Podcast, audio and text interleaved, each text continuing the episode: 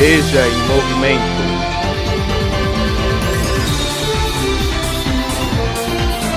Veja em movimento.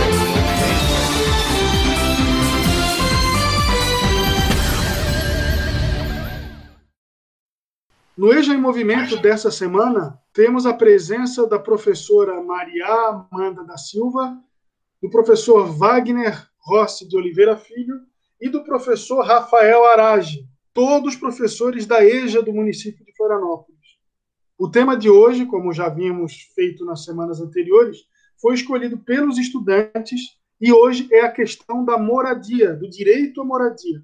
Sabemos que desde 1948 o direito à moradia é um direito fundamental, garantido universalmente pela Declaração dos Direitos Humanos de 1948.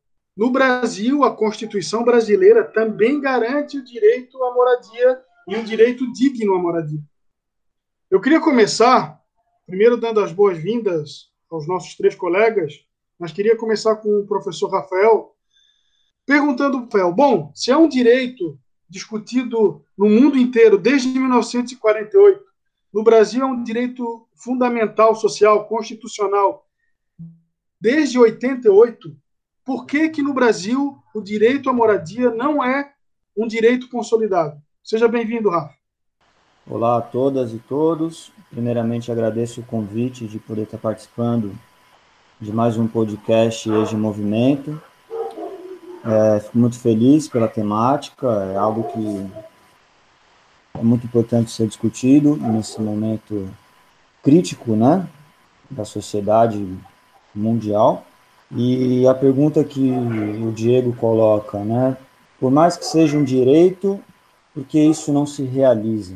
E aí, então, a gente tem que olhar para uma conjuntura e perceber que é uma característica de, da nossa sociedade, que é o de transformar o que vem sendo dito como direito em um processo gradual de transformá-la em mercadoria. Então, isso vai acontecer não só com a moradia, vai acontecer com a educação, está acontecendo com a saúde, está acontecendo com o saneamento básico, enfim, todos os elementos que são fundamentais para a reprodução da vida social, eles estão com esse avanço do sistema capitalista, né, nessa, nessa sua ganância, né, essa expansão desenfreada, transformando os pontos elementares da vida em mercadoria. Enquanto mercadoria, o que, que acontece? Para você acessar esses direitos, que agora são direitos mercadoria, vamos chamá-los, você tem que, de alguma maneira, pagar por eles. Se você não tem condições, via é, aquisição monetária, de obter esses direitos, no caso a moradia, né, que é o nosso foco de hoje, você está excluído desse processo. Você não vai encontrar moradia, não dentro daquelas condições tidas como normais. Então, essa é uma característica presente dessa sociedade que estamos vivendo.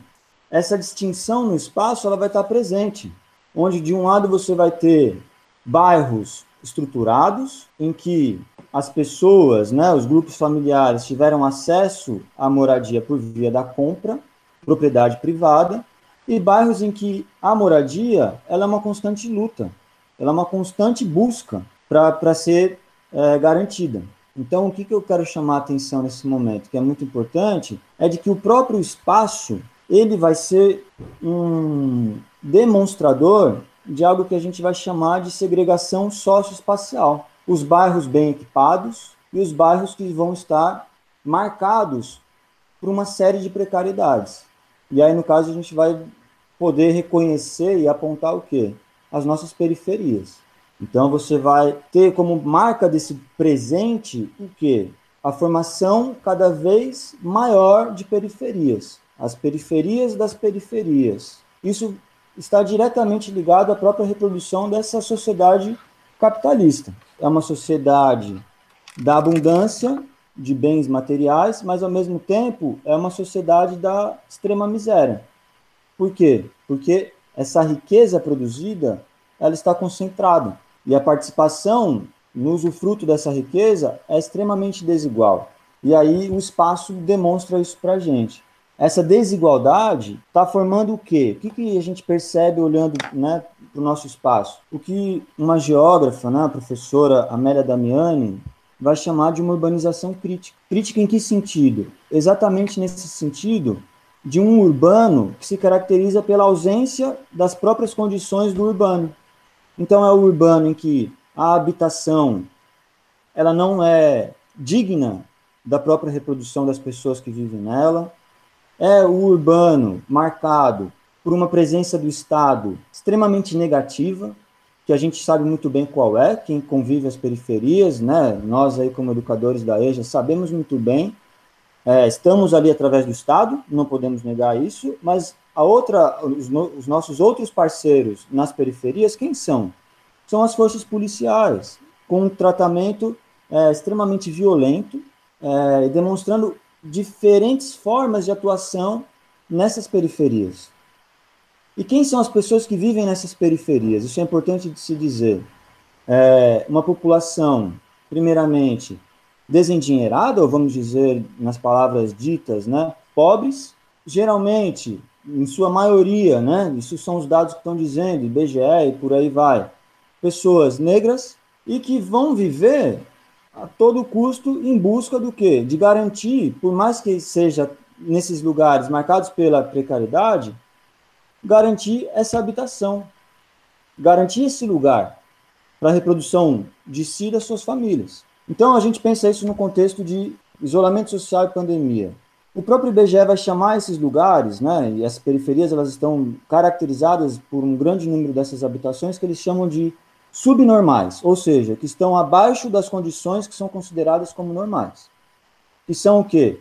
Lugares incômodos, né, pequenos, em que as famílias vivem muitas vezes em um cômodo só, compartilhando um único banheiro, é, dividindo muitas vezes a casa com mais de uma família, mais de um núcleo familiar vivendo às vezes no mesmo cômodo. É uma, um adensamento populacional elevado, e aí você tem essa questão de como garantir que essas pessoas cumpram é, um isolamento social que as preserve, né, para sobreviver a essa pandemia que está assolando o mundo. Isso não é garantido para essas populações. Dizer isso é hipocrisia. Quem mora na periferia não, não está vivendo isolamento social. Por quê? Porque não é viável, não é possível. E cobrar isso dessas pessoas é tacanhice, é, é violência, é mais uma forma de violência. Alguns estudiosos aí já apontavam isso. Tem uma tendência higienista, mais uma vez, né, um retorno ao higienismo, que vai apontar mais uma vez as periferias como centro das, das doenças, como centro da reprodução dos miasmas, né? Aquele, toda aquela conversa do começo do século passado retorna e culpabilizando justamente aqueles que são vítimas, mais uma vez. Ô, Rafa, e tu até comentou assim, né, sobre essa presença negativa do Estado nas comunidades, né, em sua maioria matando é, jovens negros, né. E aí a gente consegue perceber também a importância de coletivos dentro dessa comunidade nesse momento de pandemia, né? Porque se não fosse a organização política e social de coletivos dentro dessa comuni dessas comunidades, o que seria dessas comunidades nesse momento, né?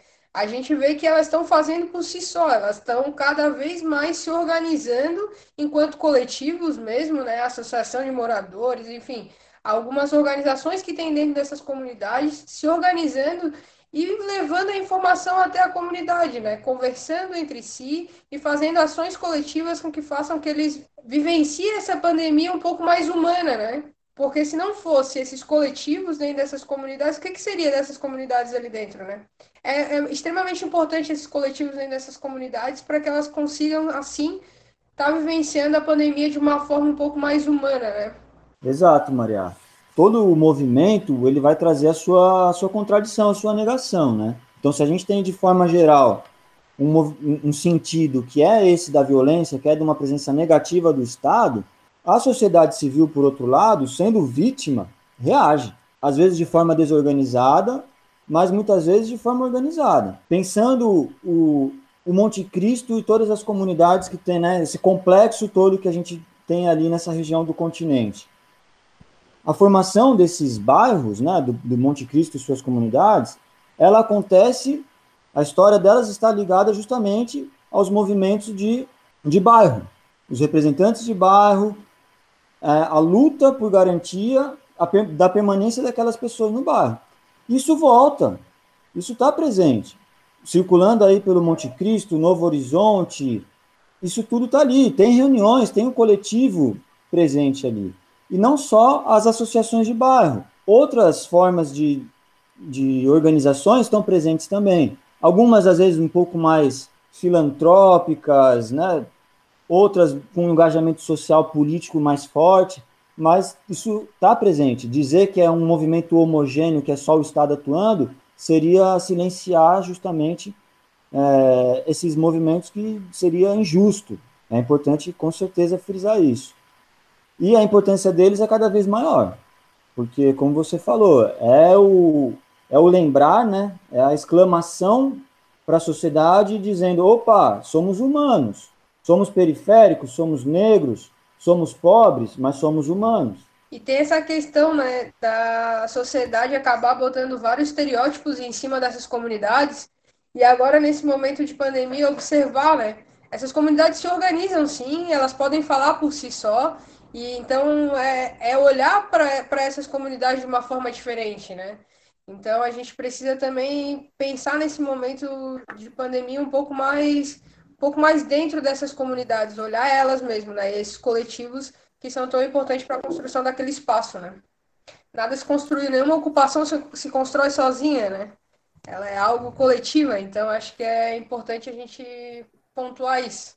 É ainda nesse, nesse contexto de movimento e da, e da valorização da, da movimentação da população, eu li no trabalho de dissertação da Zânia que o bairro do Monte Cristo ele só teve obras de saneamento em 1990 com o projeto Sanear. E nessa, nessa época ainda não foi nem, nem pavimentadas as ruas, né? Foi um, um processo que aconteceu pouco tempo depois. Isso foram 20 anos do início da ocupação do bairro do Monte Cristo. E a gente está falando aí dos anos 70, né, que foi, foi o, a formação do bairro Monte Cristo. Então foi um longo período, né, onde as pessoas não tinham acesso nem ao saneamento básico, as necessidades básicas do, do, do indivíduo. Né? É, é, bem, é bem gritante isso. Né, Wagner? Muitas comunidades ainda não têm esse saneamento básico garantido.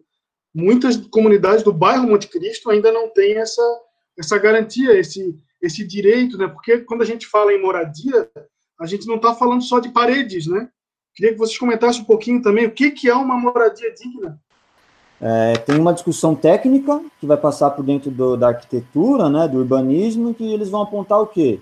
A habitação digna é aquela que garante condições sanitárias, é, biológicas, vamos dizer assim, da reprodução à vida, e a nossa sociedade está organizada uninuclearmente, né, unifamiliarmente, do núcleo familiar. Então, para que esses núcleos familiares consigam se reproduzir de maneira digna e ligado justamente a uma reprodução saudável da vida. Então é o que?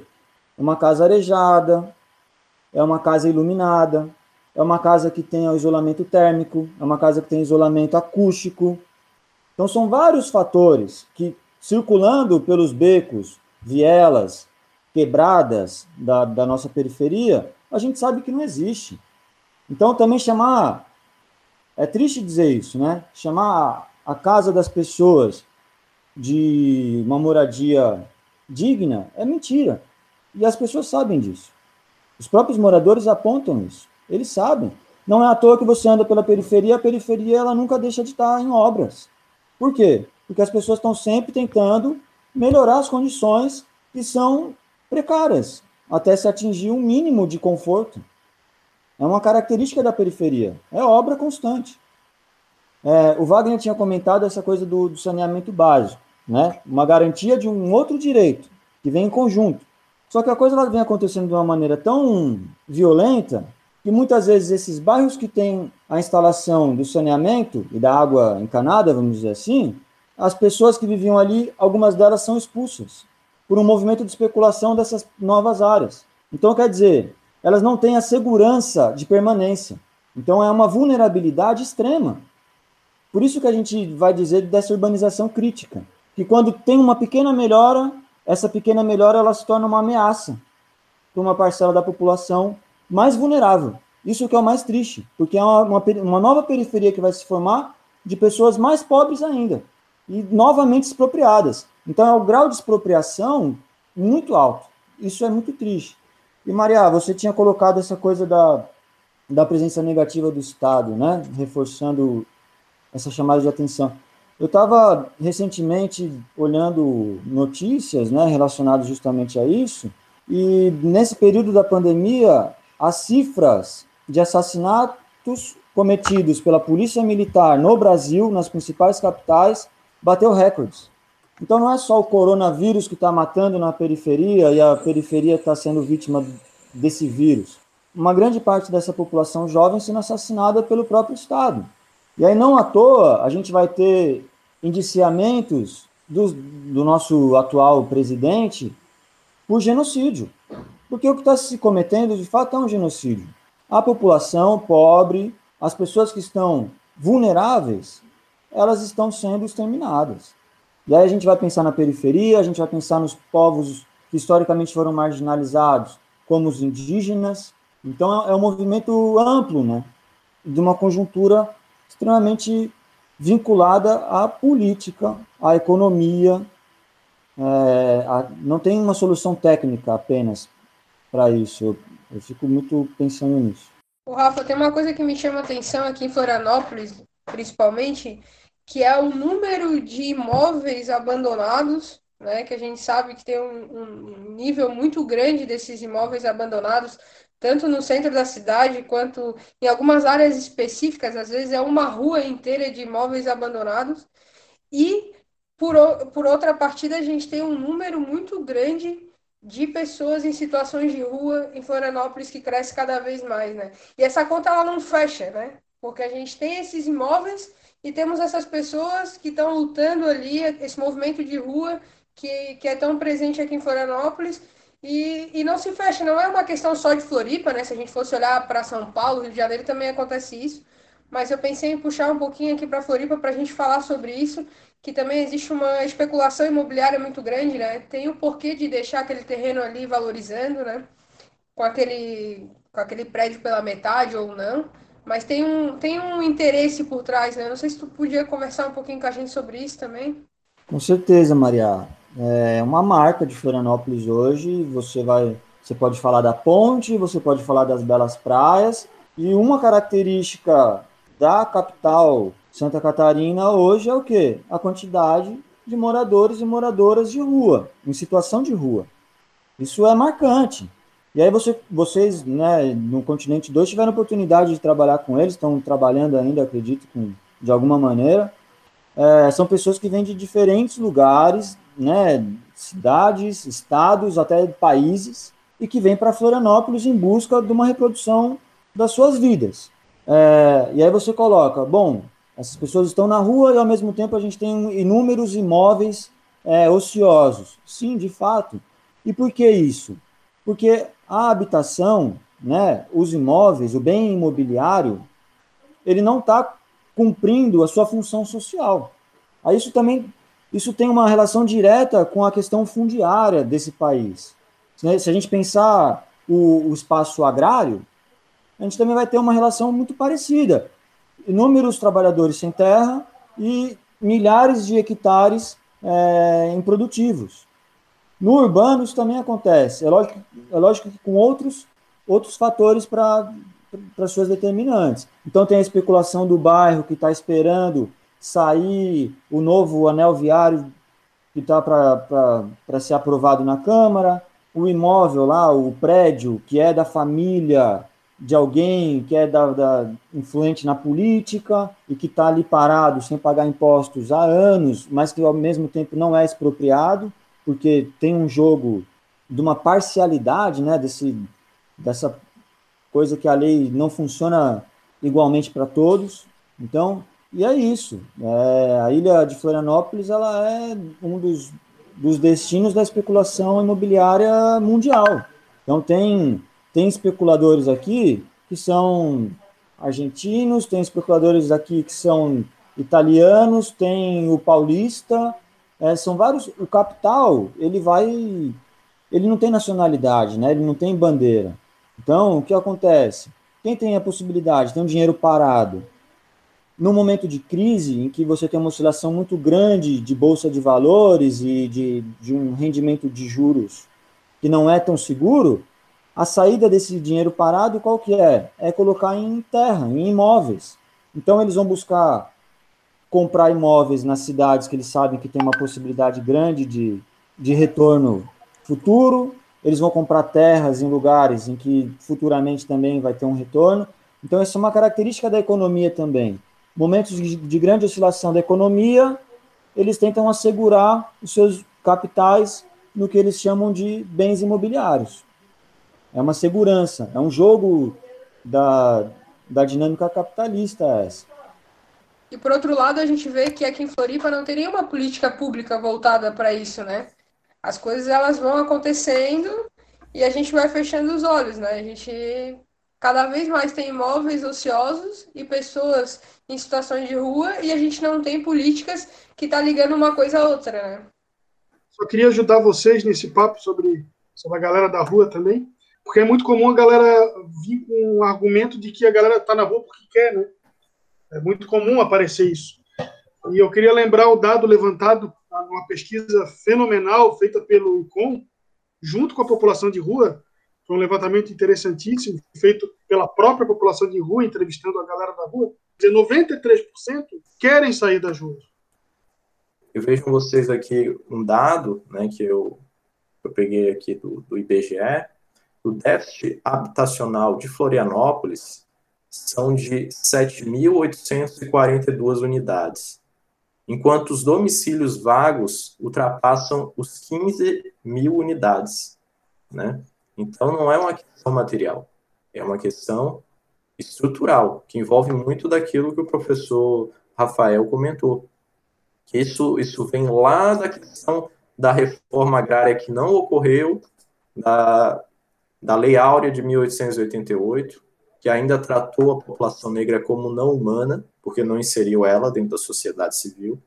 E até os Estados Unidos teve uma reforma agrária, não com cunho socialista, mas com cunho expansivista do Oeste. Né? E, na verdade, foi isso que gerou o, o, a grande potência americana.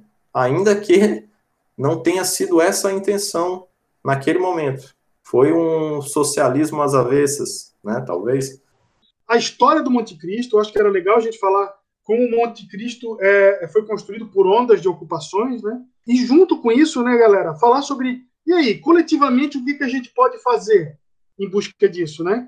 Eu acho que o Monte Cristo nos ajuda a essa resposta, né? A, a, organização do bairro, que faz isso durante toda a década de 80, por exemplo, e que durante a década de 90 conquista algumas moradias para o bairro e por aí vai. Acho que a gente poderia falar um pouquinho sobre isso para para dar encaminhamento para o nosso programa.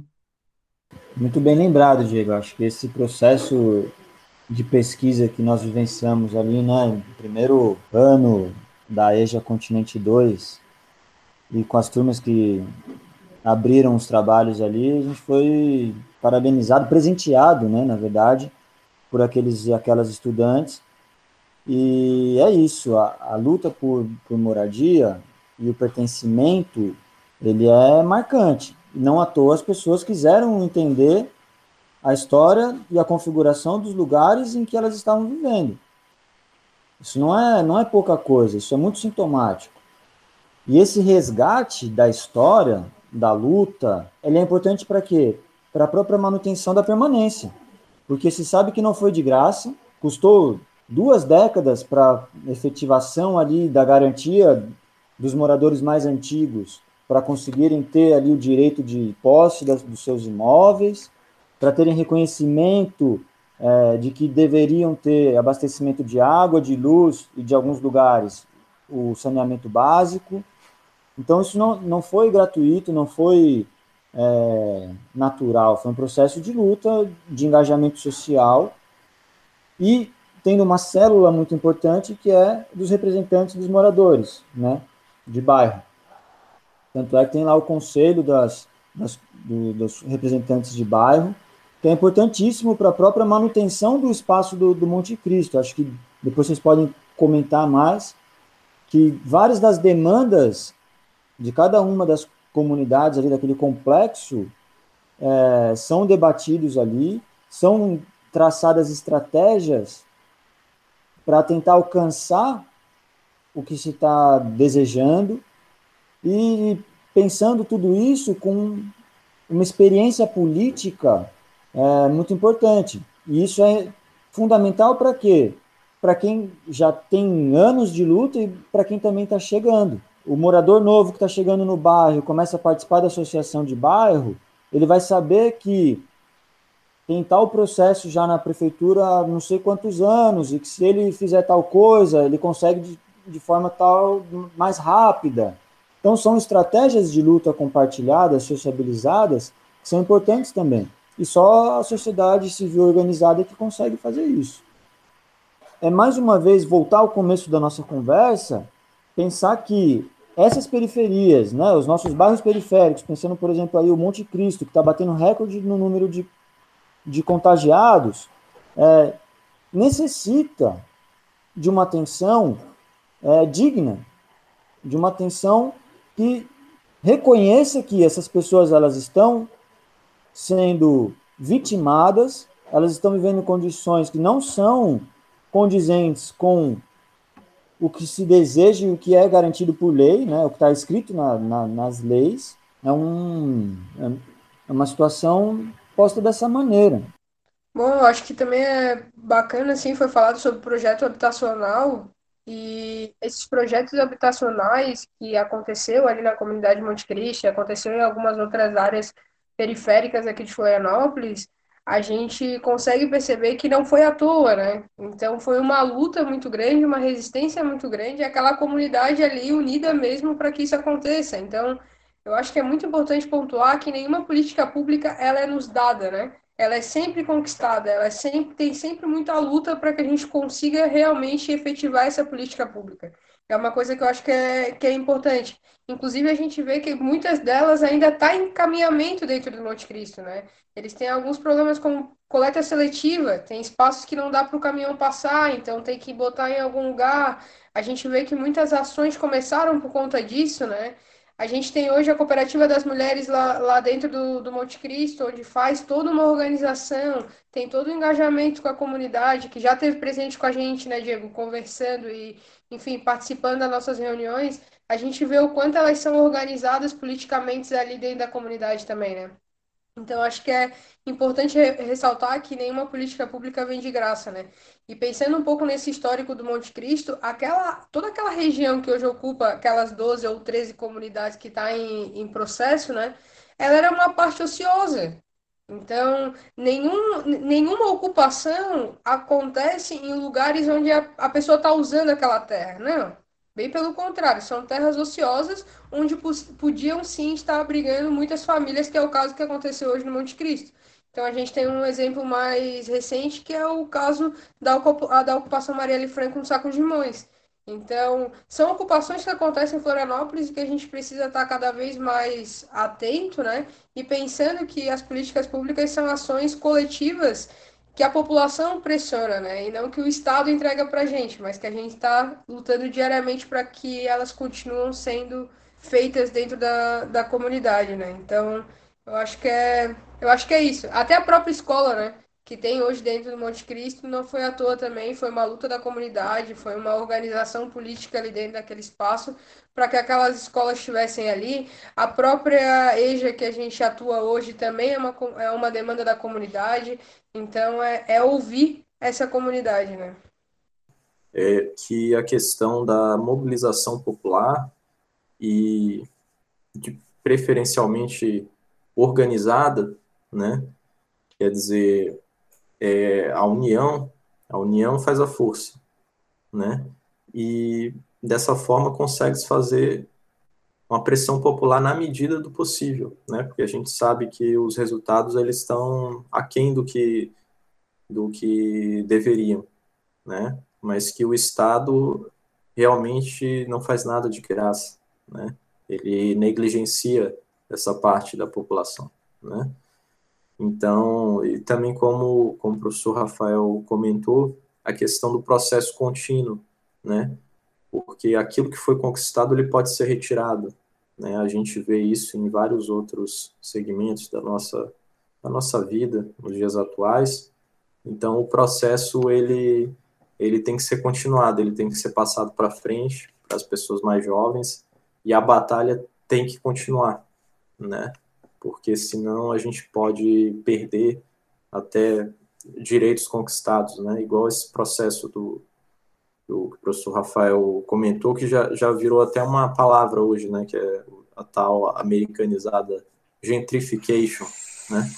O Estado começa a colocar algum dinheirinho, igual, igual fizeram na região portuária do Rio de Janeiro, e pronto, o lugar começa, começam a, a expulsar os moradores né, é, de, de, nível de renda mais baixo e, e, o negócio começa a virar uma especulação imobiliária. Né? Então, a, o processo tem que ser contínuo. A gente nunca pode dar como, como garantido o que a gente conquista. Né?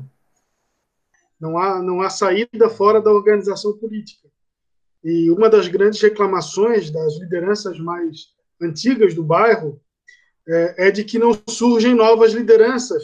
A gente precisa se mobilizar, né? Estar tá junto, não, não, não ignorar as velhas lideranças e, e deixar a passagem para as novas, né? Acho isso fundamental. O bairro precisa amadurecer muito nesse sentido também, né? E tenho certeza que há movimentação nesse sentido. É, aproveito também para agradecer mais uma vez a participação, esse convite de poder se ater e bater um papo, né? Nesse momento difícil e numa carência coletiva de poder prosear com os nossos colegas, né? Então agradeço, Maria, Wagner, Diegão, sempre aí.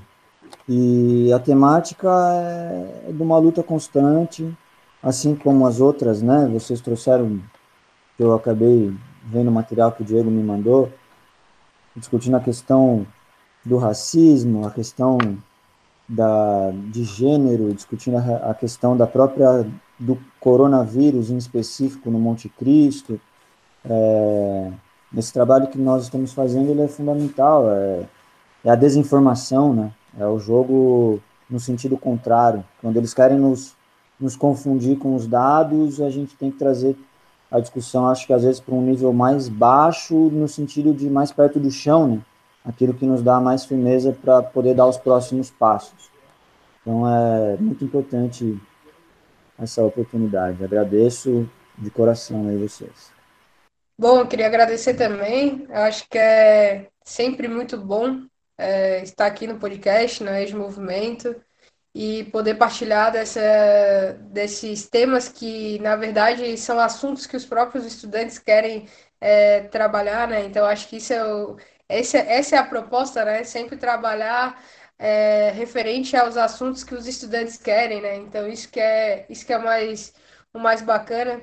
E pensar também que a gente pode, sim, nesse momento de pandemia, construir algumas coisas, mas que é um momento difícil para todo mundo, né? A gente está realmente sentindo isso, mas que a gente vai, aos poucos, vamos conseguir encontrar alguns caminhos de, de saída aí. Obrigadão, Diego. Obrigado, professor Rafael, professor Wagner. E seguimos. Eu queria agradecer o convite também, agradecer a presença do, dos participantes, do Rafael, do Diego, da Maria. Né? Foi, foi uma, uma conversa muito bacana, é um tema que eu, eu gosto muito, ele, esse tema me marcou muito quando eu vi o, o primeiro documentário aí anos atrás sobre ocupações de imóveis imóveis que não, não eram mais utilizados, né? Imóveis na verdade que, que o IPTU deles ele era maior do que o do que o valor de, de venal, né? O valor de venda deles na cidade de São Paulo. Então, é, eu só posso agradecer aqui e, e, a gente tem que manter a esperança, né? Porque a esperança é o que move, né? E como, como o professor Rafael e a Maria comentaram, é, se a gente tem, se a, se a população tem algo que está incomodando ela, uma hora ela vai, ela vai revidar e vai tentar mudar isso, né? De um jeito ou de outro. Então a gente tem que a gente tem que manter nossa esperança e tentar se organizar, né, para lutar pelos nossos direitos. Bom, novamente eu agradeço a presença dos professores e também queria fazer um agradecimento a uma presença uma presença que não estava diretamente aqui com a gente, mas que, que nos ajudou muito nesse papo, que foi da professora Azânia Maim Romão Nogueira, que nos ajudou muito, né, inclusive com, a, com, o texto dela, que é Territórios Negros em Florianópolis. Né? É, infelizmente ela não pôde estar presente com a gente, mas estará em, novos, em outros programas, em outras conversas nossas. Já queríamos agradecer a professora Azânia também. Bom, é, fiquem de olho, então, durante a semana teremos outras conversas. A dica de filme dessa semana tem relação com esse debate. É o filme Teto de Lona. Amanhã, é, amanhã no caso, terça-feira, nós passaremos o vídeo falando sobre um pouco sobre, sobre esse documentário. Dê uma olhadinha e vamos conversando sobre essa questão. Vamos nos organizando, é, porque isso uma hora vai acabar, isso uma hora vai ceder. E a gente, na luta, na organização, na organização política, fundamentalmente, a gente consegue construir algo novo. É, é da periferia que vai vir algo novo. Eu sempre gosto de falar isso. O novo vai vir da periferia, necessariamente. Tem um verso, Diego, que eu gosto aqui. muito, que chama, que é do Mundo Livre SA, um grupo de Recife, você conhece, é não espere nada do centro se a periferia está morta. Que o centro não produz nada novo, o centro não quer novidade, né? Aquela ideia de centro-periferia mesmo. A novidade vem da periferia, a transformação vem da periferia, a mudança vem da periferia. O centro só produz ordem, só produz ordem, que é o que lhe interessa. Valeu, galera, e até o próximo EJA em Movimento.